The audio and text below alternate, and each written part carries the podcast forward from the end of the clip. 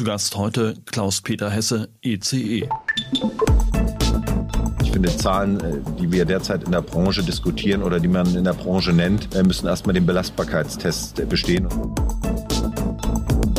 Die Party ist jetzt vorbei. Es ist äh, halb vier Uhr morgens. Alle gehen nach Hause. Einige werden mit einem Kater aufwachen. Andere werden äh, nie wieder auf einer Party gesehen werden. Aber irgendwann äh, wird tatsächlich dann äh, wieder die nächste Party ausgerufen werden. Und die Voraussetzungen für unsere Branche äh, sind durchaus da, dass wir auch irgendwann wieder Party haben werden. Vielleicht nicht ganz so exzessiv wie die letzten zehn Jahre. Das ist der Immobilieros-Podcast von Immocom. Jede Woche Helden, Geschichten und Abenteuer aus der Immobilienwelt mit Michael Rücker und Yvette Wagner.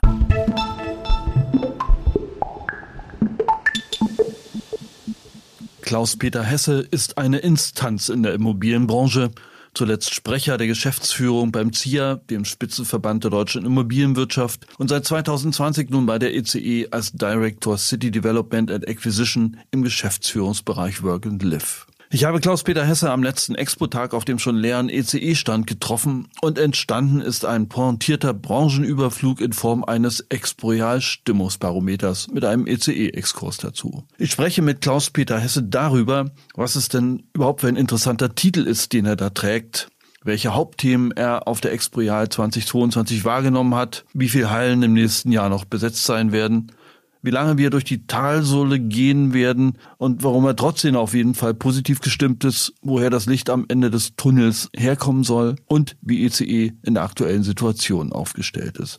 Also eine Art Expo-Zusammenfassung mit Ausblick plus Einschuss ECE. Meinungsstark, wie von Klaus-Peter Hesse gewohnt. Es lohnt sich also wieder.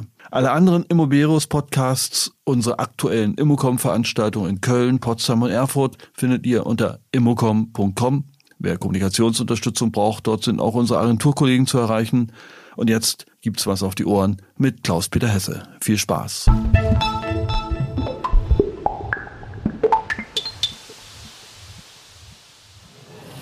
Herr Hesse, wie ist das vom Geschäftsführer des ZIA, ja, Spitzenverband, immer ganz weit vorne in der Öffentlichkeit und in der, äh, im Dialog mit der Politik? Äh, rüber auf die Unternehmensseite. Warum haben Sie das Verbandsleben aufgegeben? Hat sich die ECE e mit Ihnen jetzt den Politikzugang eingekauft? Was ist das für ein Move? Äh, die ECE e hatte schon immer äh, gute Kontakte zur Politik. Insofern brauchte sie gar nicht mich, um sich da einen Zugang zur Politik ähm, einzukaufen. Die ECE e war aber immer schon darum bedacht, Menschen auch ähm, anzustellen, die nah an den Entwicklungen unserer Branche dran sind, die gut vernetzt sind, nicht nur in der Branche, sondern auch ähm, zur Politik. Und ich selbst ähm, habe ja einen immobilienwirtschaftlichen Hintergrund, habe ja mal Kaufmann, Fachwirt in der Immobilienwirtschaft gelernt, mal Architektur studiert und war als Immobiliensachverständiger tätig. Insofern habe ich äh, neben dem immobilienwirtschaftlichen Hintergrund und meiner politischen Tätigkeit als langjähriger Abgeordneter und der verbandlichen Tätigkeit jetzt auch mal wirklich Lust gehabt, äh, mal wieder da ähm, weiterzuarbeiten, wo ich irgendwann mal angefangen habe, als ich meine Ausbildung bei der Saga in Hamburg gemacht habe, nämlich in einem großen Unternehmen.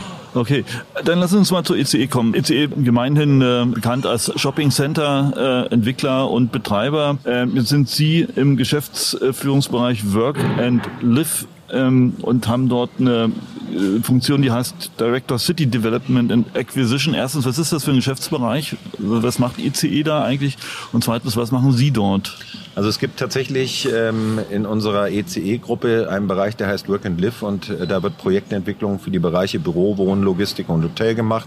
Dort werden Quartiersansätze auch verfolgt, also Nutzungsgruppen übergreifend ähm, und es gibt den Bereich Marketplaces, wo wir jetzt unsere Shopping Center alle haben und die wir dort in den Transformationsprozess bringen und äh, fit für die Zukunft machen. Und in unserem Bereich machen wir klassische Projektentwicklung, gucken also, ähm, welche ähm, Grundstücke für uns spannend sind, ähm, welche Städte für uns spannend sind und wie wir vielleicht auch mit Mixed-Use-Konzepten dort äh, und über entsprechende Anhandgaben oder Ankäufe tolle Projekte äh, die dann auch zukunftssicher sind, äh, realisieren können. Ist also ein, ähm, das zweite Standbein, ist äh, mit zum ersten Standbein bei der ECE e geworden.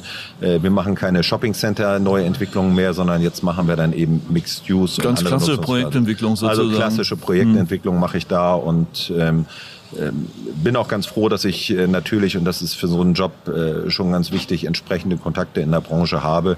Denn äh, vieles funktioniert eben nur, indem man das Ohr am Gleis hat oder in der Branche und indem man hört, wo passiert was und wo gibt es spannende Konzepte und Ideen. Ohr am Gleis ist ein schönes Bild, muss man aber sehen, dass der den Kopf wegnimmt, wenn der Zug kommt. Aber ähm, ist mir bisher immer gelungen.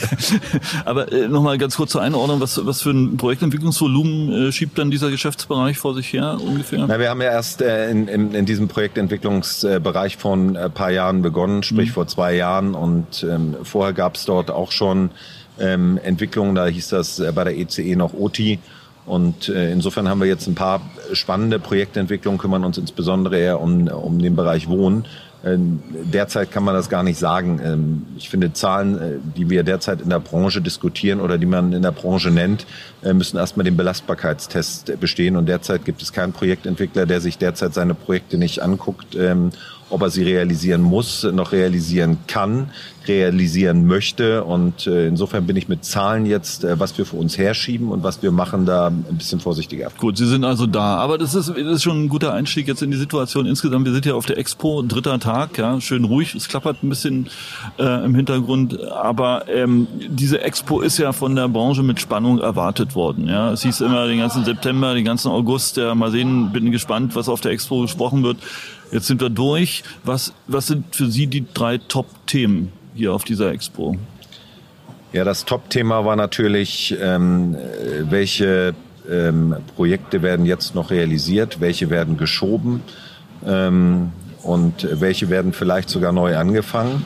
Ähm, das war sicher das, äh, das entscheidende Thema, dass man auch mal sich abgestimmt hat untereinander und mal reingehört hat, äh, wie mutig äh, bist du denn und was machst du denn jetzt noch und wie lange wartet man, bis es vielleicht auch wieder losgeht. Denn was wir gefühlt so in den letzten Zeiten festgestellt haben, ist, dass es schon durch die Rahmenbedingungen, die wir jetzt alle haben, durch ähm, die verschiedenen Faktoren, äh, die äh, sehr, sehr schnell zusammengekommen sind, schon eine abrupte äh, Bremsung gab und äh, viele Projekte jetzt erstmal angehalten wurden und keiner erstmal das gemacht hat, ähm, was er nicht unbedingt auch musste. Das war sicherlich das eine Thema, worum es auf dieser Messe ging, die Kumulation von Engpässen und wie man damit umgeht.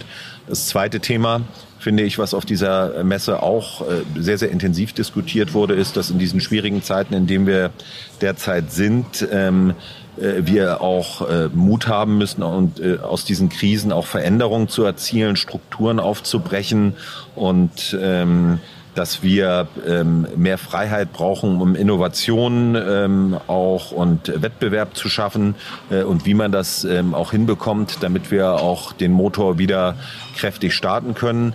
Also die Rahmenbedingungen, unter denen Projektentwicklung zukünftig stattfinden kann, das war sicherlich das zweite Thema. Und das dritte Thema, wonach Sie gefragt haben, ist das Thema Kooperation. Ich glaube, dass in diesen Zeiten, in denen wir jetzt äh, uns befinden in der Projektentwicklung, äh, viele Projekte gemeinschaftlich vorangebracht werden können, dass viele Grundstücke gemeinschaftlich entwickelt werden können und dass äh, die Kommunen nach starken Partnern suchen, äh, mit denen sie dann tatsächlich auch ihre Stadtentwicklungsprojekte realisieren können. Und da habe ich ganz, ganz viele Gespräche erlebt, wo man miteinander gesprochen hat und äh, sich eher untergehakt hat, als dass man im Wettbewerb gegeneinander versucht hat, den anderen auszustechen.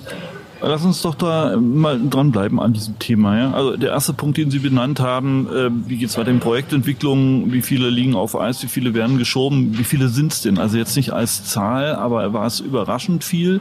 Ist es ein breites Phänomen, dass im Prinzip alle großen, wenn sie nicht müssen, äh, die Projekte erstmal jetzt stoppen oder wie, wie würden Sie es sehen? Also ich kann mal zumindest für den Wohnungsbau ähm, eine Zahl nennen, der, die der GDW als, als Verband der Wohnungswirtschaft ähm, bekannt gegeben hat. Ähm, danach äh, werden 25 Prozent aller geplanten Projekte derzeit nicht gebaut und 50 Prozent aller Projekte geschoben. Äh, was das für den äh, für das Thema, weil im GDW sich ja auch die ganzen kommunalen Wohnungsunternehmen, Genossenschaften und andere aufhalten, bezahlbaren Wohnraum bedeutet, äh, muss ich nicht sagen. Und äh, insofern äh, ist das sicherlich ein Thema, ähm, wo man schon sagen muss, äh, wenn das kein Warnzeichen ist, was denn dann? Und das ist jetzt auf einer Umfrage.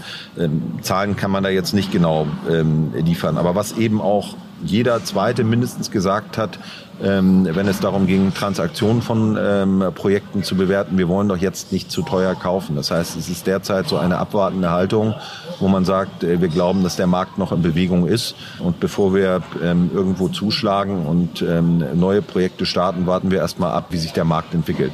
Das heißt, derzeit ist da wirklich ähm, sehr viel Ruhe im Markt. Aus welchen Faktoren würde sich denn so eine Bodenbildung entwickeln? Eine was? Eine Bodenbildung des Marktes. Ja, wenn alle sagen, sagen, wir, wir warten jetzt mal ab, ja, wir wissen nicht, wo es hingeht. Wie lange dauert das? Was, was, was muss passieren, um dort Klarheit zu haben? Was muss passieren, damit es wieder weitergeht? Es gibt ja ähm, mehrere Faktoren, die uns in die jetzige Situation gebracht haben.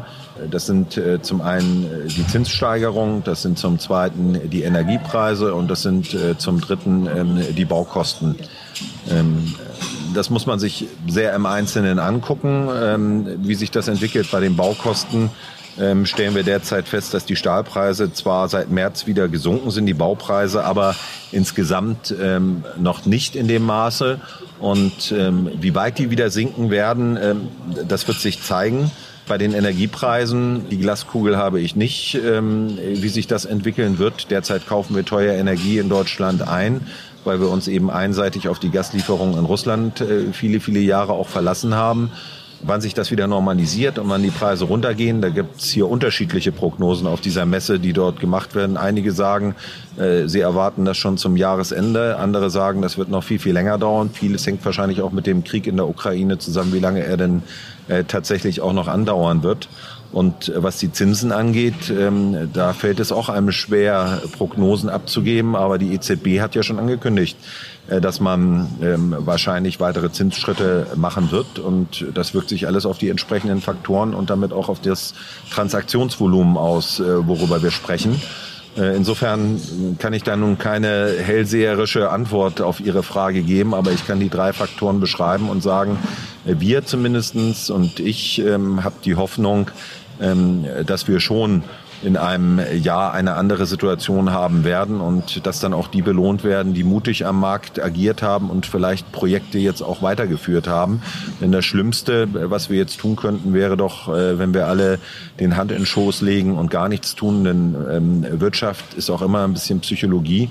Und wir müssen, glaube ich, jetzt die Situation einfach mit Mut ähm, auch nutzen, äh, Veränderungen durchzuführen und auch mal ein Projekt ähm, ein Projekt äh, durchzudrücken, was sich derzeit vielleicht schwer rechnet. Aber ich glaube, im Großen und Ganzen ist unser Standort in Deutschland und sind unsere Städte so stark, ähm, dass sich die Branche auch wieder erholen wird und die Mutigen belohnt werden. Aber die Preise werden jetzt doch fallen. Davon gehe ich aus. Und welche Faktoren werden wir sehen?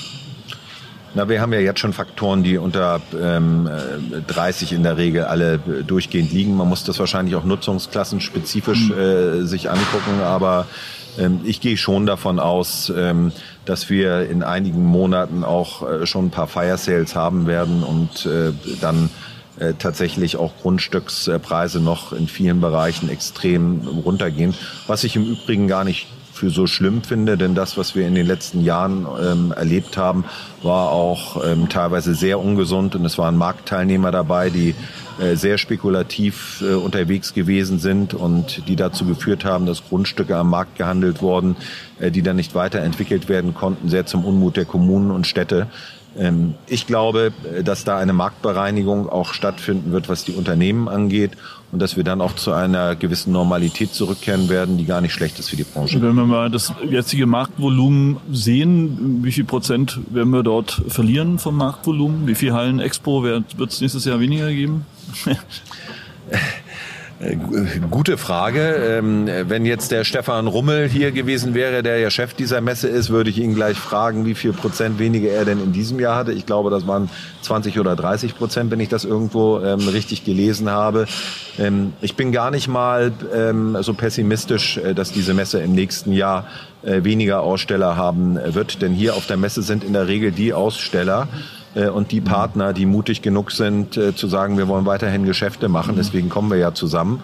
Und die werden gerade im nächsten Jahr auch wieder da sein. Und so eine Messe ist für die Branche sowas von wichtig, nicht nur aus dem Aspekt, den ich eben schon erwähnt habe, dass Kooperationen eine immer größere Rolle spielen, sondern auch als Gradmesser. Und ähm, ohne Immobilienbranche geht's einfach nicht. Wir sind weiterhin für die Volkswirtschaft in Deutschland und auch für den Transformationsprozess, den unsere Städte machen, unverzichtbar. Und äh, deswegen werden wir auch im nächsten Jahr auf dieser Messe äh, in starker Mann- und Frauzahl äh, zusammenkommen. Und viele dieser Unternehmen, die Sie jetzt sehen, werden Sie nächstes Jahr hier auch sehen. Ja, unverzichtbar und so, äh, es steht alles außer Frage. Aber wenn die Zinsen weiter hoch bleiben, wenn die Baukosten weiter hoch bleiben oder nicht wesentlich sinken, äh, wie kann man dann überhaupt die benötigte Ware, die benötigten Wohnungen produzieren? Dann wird man die Geschäftsmodelle anpassen müssen. Also ähm, es gibt ähm, zwei Fakt es gibt zwei ähm, große Themen. Einmal ist das ähm, die staatliche Seite. Die Kommunen, der Bund müssen die Rahmenbedingungen dafür schaffen.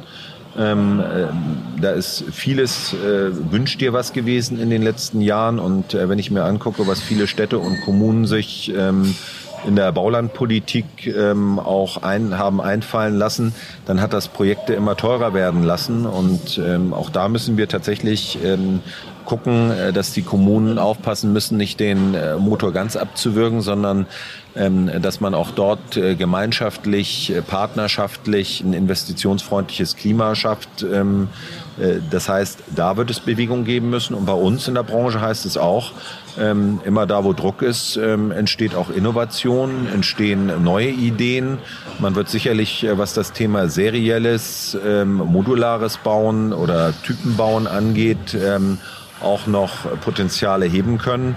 Äh, und insofern bin ich gar nicht mal so pessimistisch, ähm, dass da jetzt ähm, kein bezahlbares Bauen möglich ist.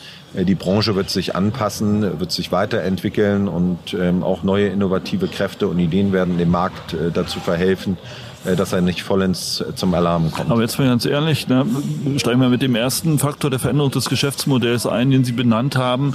Die Kommunen, die äh, staatliche Seite muss sich bewegen. Entschuldigung, Sie, wir haben gerade im Vorgespräch darüber geredet, Sie sind äh, Mitglied der Baukostensenkungskommission gewesen, Sie sind bei der Baulandkommission dabei äh, gewesen. Also, dass sich die Kommunen und äh, der Bund bewegen muss, hören wir doch nun schon seit 15 oder seit 20 Jahren. Ja. Äh, wie soll das passieren? Indem man, indem man den Kommunen deutlich macht, ähm, äh, dass viele Projekte einfach nicht mehr realisiert werden und dass das, was man sich dort an Zielzahlen gesetzt hat, nicht realisiert wird, wenn die Rahmenbedingungen nicht stimmen. Und man kann zwar den Wind nicht ändern, den wir derzeit äh, verspüren hier, aber man kann die Segel richtig setzen. Ja, und dieses Bild übertragen ähm, auf die Kommunen heißt es, die müssen äh, tatsächlich zu einer Ermöglichungskultur kommen. Und ja, Sie haben vollkommen recht. Ähm, ich saß nicht nur in der Baukostenkommission, ich saß auch in der Baulandkommission und ähm, ich habe selber viele, viele Jahre Politik gemacht und festgestellt, wie schwer es ist, äh, in der Verwaltung Veränderungen äh, vorzunehmen aber ähm, man darf nicht müde werden, es einzufordern. Und wenn ich mir angucke, wie lange ein äh, Bauprojekt dauert, dass das teilweise acht bis zehn Jahre sind von der ersten Idee bis ja. zur Herstellung und dass äh, davon nur zwei Jahre lang ähm, tatsächlich Bauzeit ist und ähm, sechs bis acht Jahre äh, wir darüber diskutieren mit der Kommune und mit allen anderen, äh, wie denn das möglich ist. Wenn ich weiß, dass wir 20.000 Bauvorschriften ähm, in Deutschland haben, 1990 waren es noch 5.000, dass wir total überreguliert sind, dann kann man doch nur sagen, äh, liebe Politik, nehmt euch doch mal ein Beispiel auch an anderen. Da geht's doch auch. Da braucht man gar nicht weit gucken. Äh, Sie haben vorhin ähm, die Projektentwickler aus Holland angesprochen. Äh, die wissen, wie das geht. Die Holländer haben auch irgendwann mal ein Entschlackungsgesetz gemacht und äh, haben, sind von der Regulierung runtergekommen. Also jede Regulierung ist jetzt Gift in der jetzigen Zeit und das muss die Politik einfach lernen. Wir brauchen Deregulierung. Und ja, das äh, klingt jetzt wieder wie Appell, Appell ja, ähm, und ob genau. da was passiert, ja, ähm, Herr Rücker, äh, weiß ich auch nicht. Aber, aber wie, ich glaube, wie, wie macht man es? Ich meine, Sie waren ZIA-Chef, ja? hat ja. der ZIA versagt äh, all die Jahre, wenn wir die Situation nicht geändert haben? Sie sind jetzt Außenminister, sagen Sie bei ECE. E. Jetzt mal konkret, wie gehen Sie, na, Sie, Sie sind in irgendeiner Kommune, ja? Da gibt es ein B-Plan-Verfahren. Ähm, Sie wissen, das kann jetzt zu lange gehen. Sie wissen, Ihnen läuft die Zeit weg. Was machen Sie? Wie reden Sie? Mit wem reden Sie? Mit wem muss man reden, damit es schneller geht? Mit wem muss man wie reden, damit es eine Ermöglichungskultur gibt? Wie soll das gehen? Ganz ehrlich. Wir waren, kann ich Ihnen gerne sagen, also zum einen hat der ZIA dafür gesorgt, als Interessenvertretung der gesamten Branche entlang der Wertschöpfungskette, dass wir in den zehn Jahren Rahmenbedingungen in unserem Land hatten, wie wir es wahrscheinlich historisch noch nie gehabt haben. Und äh, das ist unserer Branche ähm, auch unter diesen schwierigen Rahmenbedingungen und dieser behäbigen Verwaltung und Politik so gut ging äh, wie noch nie. Aber das, das war das billige unter, Geld, das war nicht der Ziel. Das war auch das billige Geld, aber das sind äh, unterschiedlichste Faktoren, äh, die da zusammenkommen. Das ist aber auch der stetige Austausch mit der Politik. Und der ZIA hat sehr, sehr frühzeitig zum Beispiel auch einen Kommunalrat gebildet. Das heißt, äh, wir haben immer schon den Austausch auch äh, gesucht mit der kommunalen Familie, sei es äh, Deutscher Städtetag oder Landkreistag, Städte- und Gemeindebund.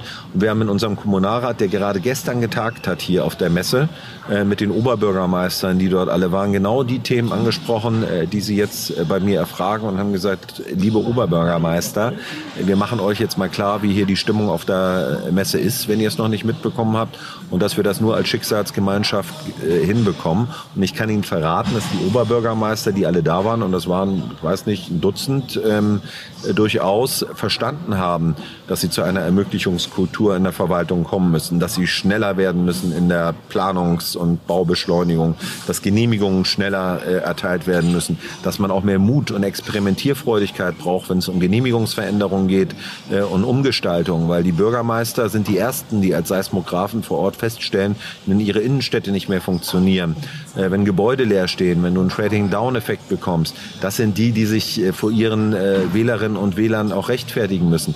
Das heißt, die Bürgermeister haben verstanden, dass es ein investitionsfreundliches Klima, Klima braucht und ich bin überzeugt, dass wir Modelle, wie wir sie in Hamburg haben, und Hamburg wird da zu Recht aus meiner Sicht auch immer als Vorbild genannt, äh, dass man zu verbindlichen Absprachen zwischen der Immobilienwirtschaft und der Politik kommt, dass wir solche Modelle so verbindlich wie in Hamburg in vielen, vielen anderen Städten zukünftig auch sehen werden.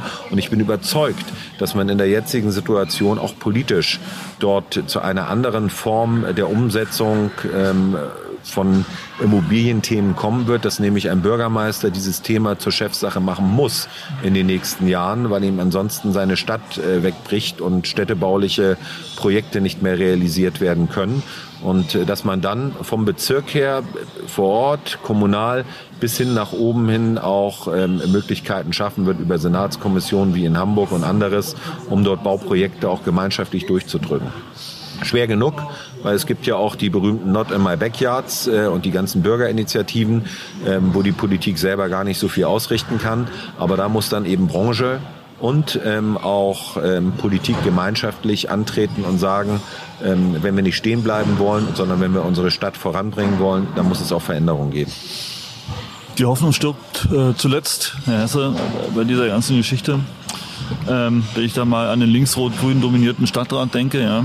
Ähm, den kenne ich sehr gut, ja. Ja, gut. Ich weiß immer noch nicht so richtig, wie es gehen soll. Aber nehmen wir mal an, das funktioniert. Und dann haben wir trotzdem die hohen Kosten. Sie sagen, Sie sehen jetzt die Innovationswelle durch die Branche rollen. Äh, ist es so?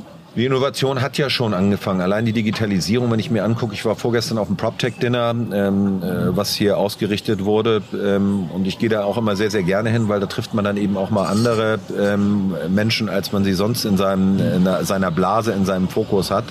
Äh, und äh, wenn ich sehe, mit was für einer Begeisterung hier auch junge Unternehmensgründer hier in dieser Situation, in der wir sind, die Chance wittern und sehen und auch Lust haben, ähm, gerade jetzt äh, dazu beizutragen, dass wir zu Rahmenbedingungen kommen, unter denen Bauen dann auch bezahlbar ist ähm, und in dem auch mehr Transparenz an dem Markt entsteht, finde ich das faszinierend. Da werden über KI, ähm, hat mir mein Sitznachbar erzählt, derzeit einfach schon mal ausgewertet, wo denn mögliche Bauentwicklungsflächen sind, weil alles das, was irgendwo mal veröffentlicht wird, untersucht wird und dann kriegst du da für Projektentwickler, für Bauunternehmen entsprechende Daten. Das heißt, das Thema Transparenz wird durch die Digitalisierung schon mal und damit auch Chancen und Möglichkeiten ganz, ganz anders da sein. Ich könnte Ihnen jetzt noch zig weitere Beispiele von PropTechs, von jungen Unternehmen sagen. Ich sehe da riesige Chancen derzeit und wir müssen denen auch ähm, die Möglichkeit geben. Äh, die Politik muss ihnen aber auch die Möglichkeit geben. Das heißt, was wir in den letzten Jahrzehnten, jetzt können wir beide gemeinschaftlich wieder ein bisschen auf die Politik und auf die Behebigkeit schimpfen, aber auch erlebt haben, ist, dass die Politik häufig immer gemeint hat, äh, wir wissen besser, wie es geht äh, und wir schreiben euch jetzt mal vor, wie ihr es zu machen habt. Und das funktioniert nicht. Die Politik muss die Vorgaben machen, CO2-Einsparung und ähnliches, aber wie die Branche es macht, wie es technisch gelöst wird, das muss doch bitte material- und technologieoffen sein. Also wenn, wenn uns einer sagt, mit welchem Material wir das äh, zu machen haben, dann wird das nicht funktionieren. Dafür sind unsere Gebäude, unsere Immobilien viel zu heterogen, viel zu unterschiedlich, haben viel zu unterschiedliche auch Anforderungen. Und da muss äh, die Politik sich zurücknehmen, viel mehr zurücknehmen und äh, darf auf gar keinen Fall weiter regulieren. Aber du ne, als Gesetz den Fall, das funktioniert alles gut, die PropTechs kommen, ja, und auch das reelle Bauen äh, geht ein Stück weit voran. Ne? Wissen wir, äh, Kollegen von Nokera haben ein schönes Werk in Magdeburg mit der Bundesbauministerin sich gerade dort hingestellt und angeguckt und sie sagten hier Goldbeck äh, modular. Max Bögel und viele, viele andere. Ja, aber äh, ganz im Ernst, äh, ehe das wirklich marktprägend wird und durchschlägt, vergehen noch zwei, drei, vier, fünf Jahre. So viel Zeit haben wir doch gar nicht. Welche, welche, welche Rahmenbedingungen müssen denn wie geschaffen werden, damit äh, das Bauen wieder weitergeht und die, die Kollegen aus der Abwartehaltung rauskommen, weil die, der Wohnungsbedarf zumindest ist ja da.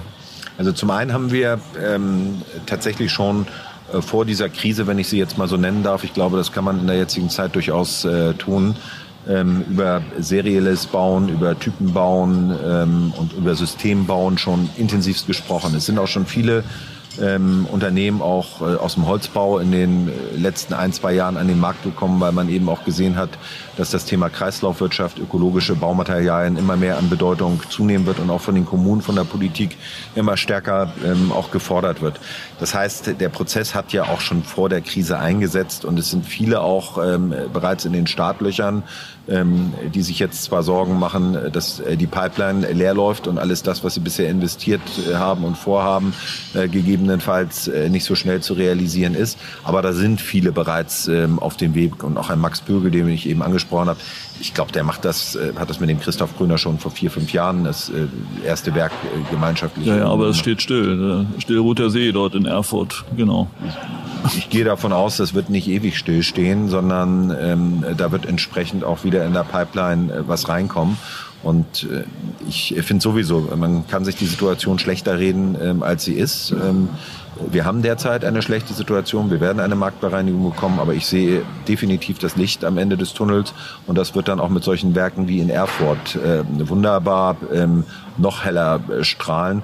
Und ich weiß, ähm, dass die Kommunen entsprechend äh, bezahlbaren Wohnraum brauchen. Ich weiß, äh, dass wir unsere Quartiere nach der äh, Charta von Leipzig ähm, nachhaltig umgestalten müssen, dass wir neue Urbanität auch in Quartiere reinbringen müssen, dass wir Monostrukturen aufbrechen müssen in unseren Städten. Und dieser ganze Stadtumbau, dieser ganze Umbau unserer Gesellschaft, neues Arbeiten, neues Leben, wie ähm, werden die Wege zurückgelegt, all das wird erheblichste Investitionen und erhebliche Möglichkeiten auch geben. Und dafür brauchen wir die Immobilienwirtschaft. Unser heutiger Rechtsrahmen, den wir dafür allerdings haben, und ähm, auch da können wir jetzt wieder ein bisschen äh, Negativität ausstrahlen, ist allerdings für die aktuelle Lage nicht gemacht. Und ähm, da brauchen wir tatsächlich mehr Freiheiten. Und ähm, ich bin aber immer optimistisch, dass die Politik das auch irgendwann einsieht. Äh, aber das Stichwort Licht am Ende des Tunnels ist ein schönes. Schenken wir doch mal zur ECE. Ja, äh, wie, wie, gehen, wie schlagen Sie sich, wie gehen Sie jetzt mit der Situation äh, um? Wo ist das Licht am Ende des Tunnels für ECE?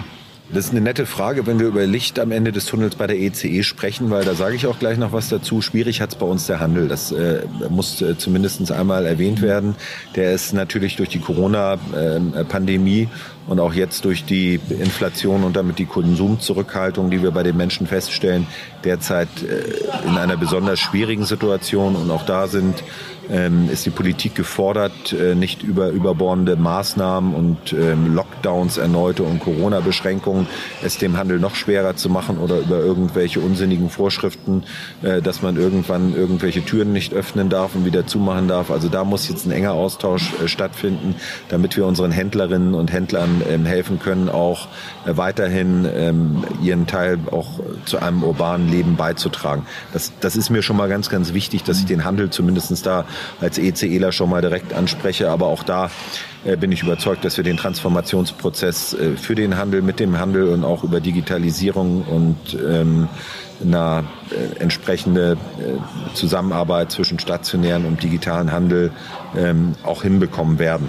Die ECE e selber ähm, ist natürlich durch ihre Shopping-Center-Entwicklung, ihre jahrzehntelange Shopping-Center-Entwicklung und damit auch über ihre Kenntnis, ähm, was Städte brauchen und was so ein äh, Center auch braucht, um zu funktionieren und wie welche Geschäfte angeordnet werden müssen, hat eine enorme Expertise ähm, aufgebaut, die wir jetzt natürlich auch übertragen können auf andere Projektentwicklungen der anderen Nutzungsklassen, ähm, für die ich zuständig bin. Zudem war die ECE e immer ein Unternehmen, was ähm, nicht besonders risikoreich am Markt unterwegs war. Wir haben nie irgendwo spekulativ Grundstücke gekauft, liegen lassen, in der Hoffnung, dass sie am Wert steigen, um sie dann wieder zu verkaufen, sondern das, was wir angefangen haben, haben wir dann auch immer recht kostenverlässlich, auch zeitenverlässlich realisiert. Und so waren wir dann immer schon ein sehr, sehr guter hanseatischer Partner für jede Kommune und Stadt. Und ich glaube, dass diese, diese Eigenschaften, die wir ja auch weiterhin haben, in Zukunft noch eine viel, viel größere Bedeutung haben. Und ich kann das auch schon dahingehend bestätigen, dass wir jetzt derzeit schon viele, viele Anfragen haben von anderen Marktteilnehmern, die sagen, mit der ECE e, ähm, können wir uns sehr, sehr gut vorstellen, Projekte gemeinschaftlich zu realisieren, ähm, weil die eben ein verlässlicher Partner auch am Markt sein werden. Und wir haben vorhin über das Thema äh, Eigenkapital und Fremdkapital und wie entwickeln sich die Zinsen gesprochen. Die ECE e, ähm, hat in den letzten Jahren sicherlich keinen großen Vorteil äh, dadurch gehabt, dass das Geld so günstig war. Aber wir haben Eigenkapital. Wir können bei Projekten auch äh, und bei Finanzierung Eigenkapital mitbringen. Und auch das macht uns gegenüber Banken und äh, Marktteilnehmern zum starken äh, Marktteilnehmer in den nächsten Jahren, macht uns sicherlich attraktiv. Insofern mache ich mir da um mein Unternehmen ähm, sehr, sehr wenig Sorgen und Gedanken. Ich glaube, dass äh, es äh, die großen Unternehmen gerade sind wie die ECE, e, aber auch viele andere, äh, die auch ähm, Chancen äh, erhalten werden in den nächsten Monaten und Jahren Projekte zu realisieren, die vielleicht schon viel zu viel und viel zu lange rumliegen. Äh, welche Assetklassen schieben Sie jetzt nach vorne in der Situation? Da sind wir äh, natürlich getrieben äh, durch die Assetklassen, die am besten funktionieren. Ähm, wir finden Wohnen weiterhin eine super spannende Assetklasse.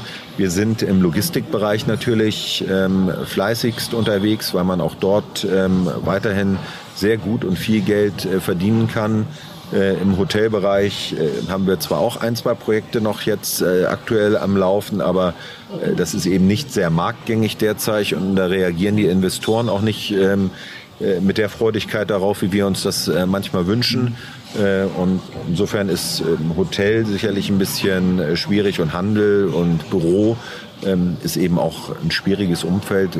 Bei äh, den Büroimmobilien erleben wir derzeit in Gesprächen mit potenziellen Nutzern eben auch die Aussage, dass man in der derzeitigen wirtschaftlichen Lage kaum verlässliche Aussagen jetzt schon treffen kann, wie man denn und wo man denn mit wie viel Platz in drei, vier Jahren arbeiten möchte. Das macht natürlich die Projektierung von Büroimmobilien derzeit äh, alles ein bisschen schwierig. Und Corona äh, hat uns ja gelehrt, dass der Arbeitsplatz sich eben auch verändert und äh, deswegen ist äh, das Thema Büroimmobilien, auch wenn ich sehr, sehr optimistisch bin, dass wir in Zukunft immer noch Büroimmobilien haben werden, insbesondere in den Chorlagen, ist derzeit auch ein bisschen schwierig. Tatsache, ja, weil die Kollegen ja zumindest aus den A-Städten äh, Vermietungs, ich will nicht sagen Rekorde, aber großartige Vermietungsleistungen vermelden nach wie vor. Ja, ja in den, ich habe ja gesagt, in den, in den Chorlagen, in den A-Städten ist das immer noch ein bisschen anders. Äh, aber auch da würde ich mir die Randlagen angucken. Also ich glaube, dass ähm, im Zentrum einer A-Stadt natürlich ähm, voraussichtlich in Zukunft auch immer noch gehen wird. Aber ähm, wir haben teilweise ja auch äh, Monostrukturen, Bürostädte vor den Städten. Frankfurt ähm, ähm, gibt es ja ein, zwei Bürostädte vor der Stadt und auch in vielen, vielen anderen Städten. Da wird man äh, neue urbane Räume schaffen müssen. Ähm, die werden, denke ich mal, Vermietungsschwierigkeiten haben, weil sie nicht die Attraktivität der Lage mitbringen, weil sie nicht äh, die urbane Lebensqualität mitbringen, weil sie nicht die Infrastruktur vielleicht mitbringen, die auch die Arbeitskräfte zukünftig zukünftig erwarten von einer modernen Immobilie. Deswegen ja, A-Städte gehen immer noch besser als B- und C-Standorte natürlich. Innenstadt geht in der Regel dann auch immer noch äh, besser als ähm, Lagen drumherum. Aber dass sich der Büroraum verändern wird, steht, glaube ich, außer Frage.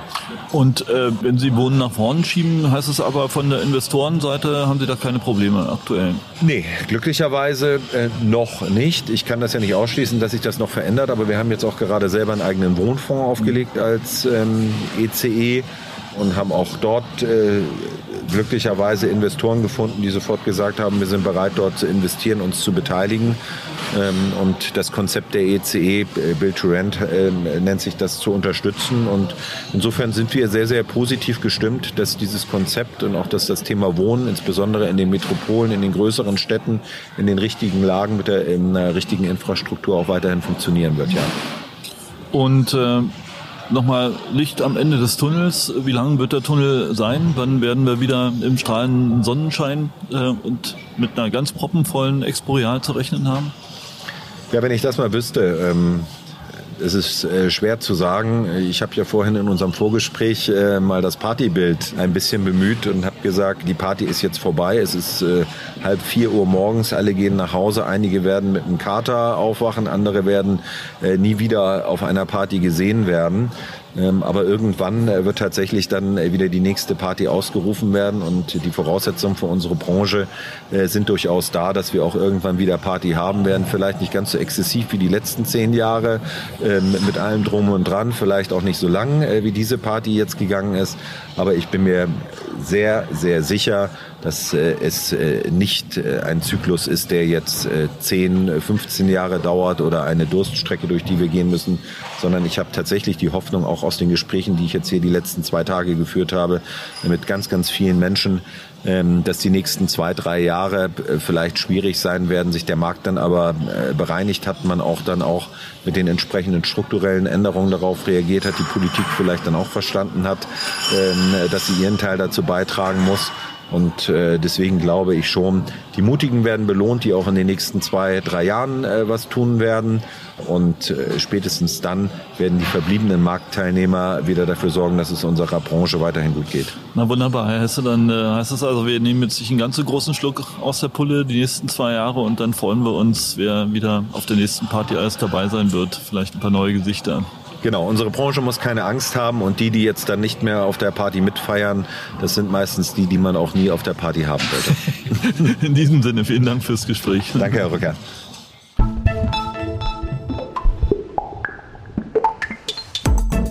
Das war der Immobilieros Podcast. Alle Folgen finden Sie unter www.immobilieros.de und überall dort, wo man Podcasts hören kann. Aktuelle News aus der Immobilienbranche gibt es unter www.immocom.com.